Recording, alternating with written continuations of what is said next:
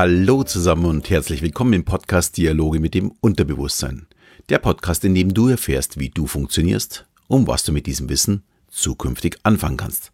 Mein Name ist Alexander Schelle und heute geht es darum, wie man eigene Denkblockaden löst und über den Tellerrand hinausschauen kann.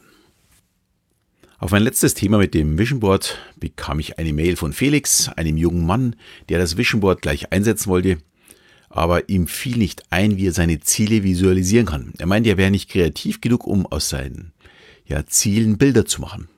Und da ich der festen Überzeugung bin, dass jeder Mensch kreativ ist, möchte ich heute mal betrachten, warum wir uns ja so gerne in unserer bekannten Box bewegen und uns so schwer tun, eben out of the box, wie man so schön sagt, zu denken. Es gibt aber noch eine zweite Denkblockade und dabei geht es darum, dass ich zum Beispiel unter Stress mein vorhandenes Wissen nicht abrufen kann. Also zum einen die Fantasie, Kreativität und zum anderen das Wissen.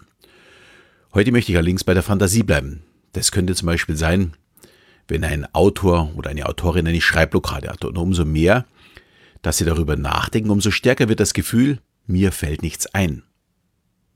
Das kann aber auch jemanden aus der bildenden Kunst treffen oder eben auch mich, wenn ich an meinem neuen Programm schreibe oder mir Gedanken mache, was ich im nächsten Podcast dran äh, erzählen möchte. Und du merkst schon, die Einschläge kommen näher. Es kann nämlich auch passieren, wenn man einen Brief schreibt oder Speakers oder Seminarleiter, wenn man an der Präsentation arbeitet. Auf einmal hängt man und man findet keinen Anschluss mehr, wie es weitergehen soll. Meistens kommt so eine Denkblockade auch noch zu einem unpassenden Zeitpunkt. Ich muss fertig werden, der Zeitdruck steigt, aber das Papier ist immer noch leer. Oder eben der Rechner. Angeblich war das bei Ernest Hemingway so seine größte Angst. Er hatte vor nichts mehr Angst, als wie, dass er eben nicht mehr weiß, was er schreiben soll. Ja, wie kann ich dem entgehen? Über Kreativität habe ich ja schon ein paar Mal gesprochen und auch über Kreativitätstechniken gibt es schon eine Folge. Darüber soll es jetzt heute nicht gehen. Mir geht es darum, wie komme ich zu einem Ergebnis, obwohl mein Blatt noch weiß ist. Und der Hauptauslöser ist wahrscheinlich Stress. Wie soll mein Gehirn alles außenrum wahrnehmen, wenn es aufgrund von Stress nur mit sich selbst beschäftigt ist? Wenn ich also weiß, ich möchte kreativ arbeiten, dann muss ich mir erstmal selbst in diesen Status bringen. Ein Punkt ist sicher eine vernünftige Ernährung, gesund schlafen, ein angenehmes Umfeld äh, schaffen. Ich denke mal, das ist somit die Hauptvoraussetzung. Außerdem muss ich natürlich motiviert sein, ein Ziel haben, um überhaupt den Denkprozess anstoßen zu können. Und zwei ganz wichtige Punkte sind noch der Selbstzweifel und der Perfektionismus. Wenn ich selbst nicht daran glaube, was mir, äh, dass mir was einfällt, dann wird mir natürlich auch nichts einfallen. Da sind wir wieder bei Henry Fords Aussage, wenn ich glaube, ich kann es oder ich glaube, ich kann es nicht, in beiden Fällen werde ich recht haben. Ja, und andererseits, wenn ich meine, es muss perfekt sein, dann werde ich immer am ersten Satz oder am ersten Pinselstrich hängen bleiben. Ich schreibe zum Beispiel oftmals neue Texte und ein paar Tage später finde ich die schrecklich. Und ich fange an, die Logik zu verändern. Aber zu dem Zeitpunkt muss ich nicht mehr kreativ sein. Das habe ich schon zu Papier gebracht. Jetzt muss oder müssen nur meine Gedankengänge nur verständlich gemacht werden. Und es sind zwei total unterschiedliche Prozesse. Ein weiterer Punkt fällt mir jetzt noch gerade dabei ein. Ein Fehler, der leider mir immer wieder unterläuft. Es ist die Ablenkung da noch ein Katzenvideo oder das muss noch schnell erledigt werden oder kommt noch eine Mail oder eine WhatsApp und dann noch schnell checken, ob man noch ein paar Follower auf Instagram bekommen hat und so weiter. Ich denke, es wird klar, was ich sagen möchte. Wer meint, neben dem Fernseher noch kreativ zu sein und die tollsten Ideen zu haben, der irrt sich. Fokussierung ist wirklich das Schlagwort. Gerne auch zeitlich begrenzt, also dass man sagt, die nächsten 30 Minuten oder die nächsten 16 Minuten nehme ich mir etwas vor, dass ich eben Pointsing mache oder sowas, wäre das möglich. Aber in der Zeit muss wirklich die Ablenkung schlafen. Ich schalte zum Beispiel immer alles aus, sonst funktioniert es bei mir gar nicht. Ja, und das waren alles Punkte, die uns daran hindern, neue Ideen, neue Denkansätze zu haben. Kommen wir mal zu den Möglichkeiten, ja, die es gibt, diese zu umgehen. Für mich ist das als erstes der Arbeitsplatz. Wenn ich an dem Arbeitsplatz kreativ sein muss, wo ich dann eben mache sonst aussitze, eben meine Angebote schreibe, meine Rechnung schreibe, fällt es mir schwerer, als wie wenn ich den Platz wechsle. Im Sommer ist das ziemlich einfach für mich, weil ich auf unserer Terrasse gleich mehrere Kreativplätze für mich habe. Aber im Haus fällt mir das deutlich schwerer. Aber auch da versuche ich zu wechseln. Ich persönlich brauche dazu zusätzlich noch Kopfhörer und höre meistens entweder Pianomusik oder Hypnosemusik, also nichts, wo irgendwo Gesang auch dabei ist. Die höre ich zwar sonst Noise nicht, aber es regt mein Gehirn an, kreativ zu werden. Außerdem benötige ich viel zu trinken. Ich habe immer so einen 0,5 Liter Krug neben mir stehen. Dann brauche ich noch alles, was ich zum Arbeiten benötige, also Stifte, Tablets, äh, Bücher, was man alles so brauchen könnte. Weil wenn ich unterbreche, um mir was zu holen, verfalle ich sofort wieder in diesen Ablenkungsmodus. Ich habe dann das Handy wieder an, schau mal wieder, was passiert sonst so auf der Welt. Und das möchte ich ja nicht. Also alles schon immer vorher bereitlegen. Außerdem muss ich alle Benachrichtigungen abschalten, habe ich vorher schon erwähnt. Denn wenn nur ein Device bei mir piepst, bin ich sofort wieder raus. Wie gesagt, ich bin da echt schwierig, muss mich zwingen, mich zu konzentrieren und konzentriert zu arbeiten. Ja, um am Ende auch das Ergebnis zu bekommen, was ich gerne haben möchte.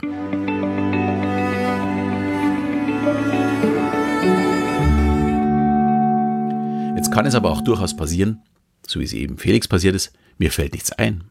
Für mich ist der erste Schritt da mal schauen, ob es zu dem Thema nicht irgendetwas schon gibt.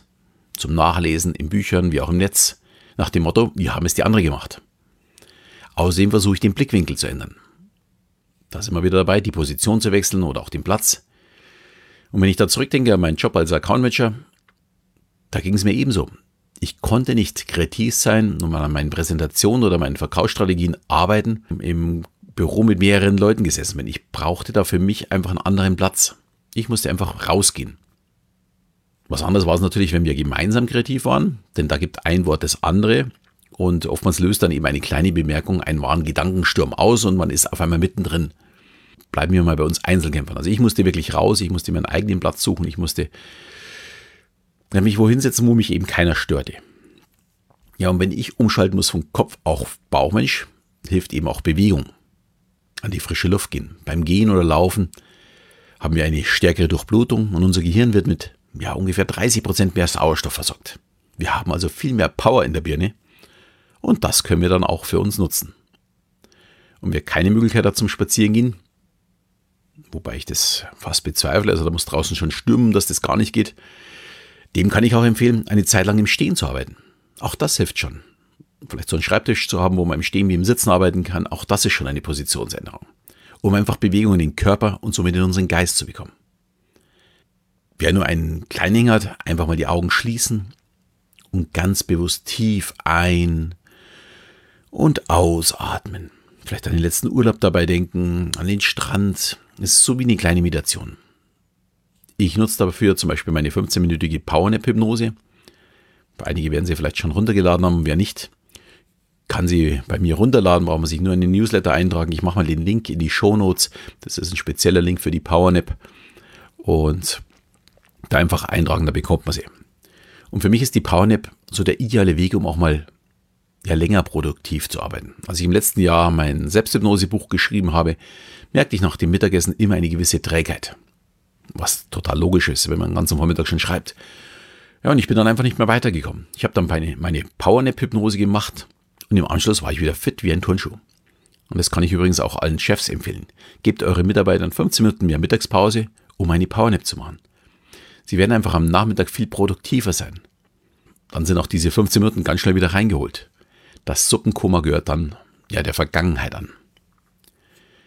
Ja, und zu guter Letzt noch vielleicht ein paar schrägere Tipps. Sieh dir kreative Bilder an. Ich folge zum Beispiel einigen ja, Kunstseiten, Artseiten auf Instagram. Das fördert oftmals, wenn man die anschaut, ein Umdenken im Gehirn. Also es geht von der Sprache und Analyse Richtung Bilder und Gefühle. Also zuerst ist mein Gehirn programmiert auf Analysieren, auf Sprache und danach ist es auf die Gefühle, auf Bilder. Was äh, assoziiere ich mit einem Bild? Es regt also ganz andere Zonen in deinem Gehirn an. Und den gleichen Effekt erzielst du auch bei der Vorstellung, wie dir etwas besonders gut schmeckt. Also nur Augen schließen, vorstellen, wie man etwas schmeckt oder wenn man einen bestimmten Duft denkt. Das wiederum könnte man auch sehr gut verankern. Immer wenn ich diesen Duft rieche, werde ich kreativ und kann auch über den Tellerrand hinausschauen. Bei mir ist es zum Beispiel die Musik. Ich habe ja vorher schon gesagt, ich habe ja mal meine Ohrstöpsel drin und ich höre dann diese Piano-Klänge. Und sobald ich diese Klänge höre, schalte ich sofort um auf kreativ und konzentriert. Und es geht nicht mit jeder Musik, das geht eben nur mit der, die ich jedes Mal höre. Es ist schon ein fester Anker bei mir.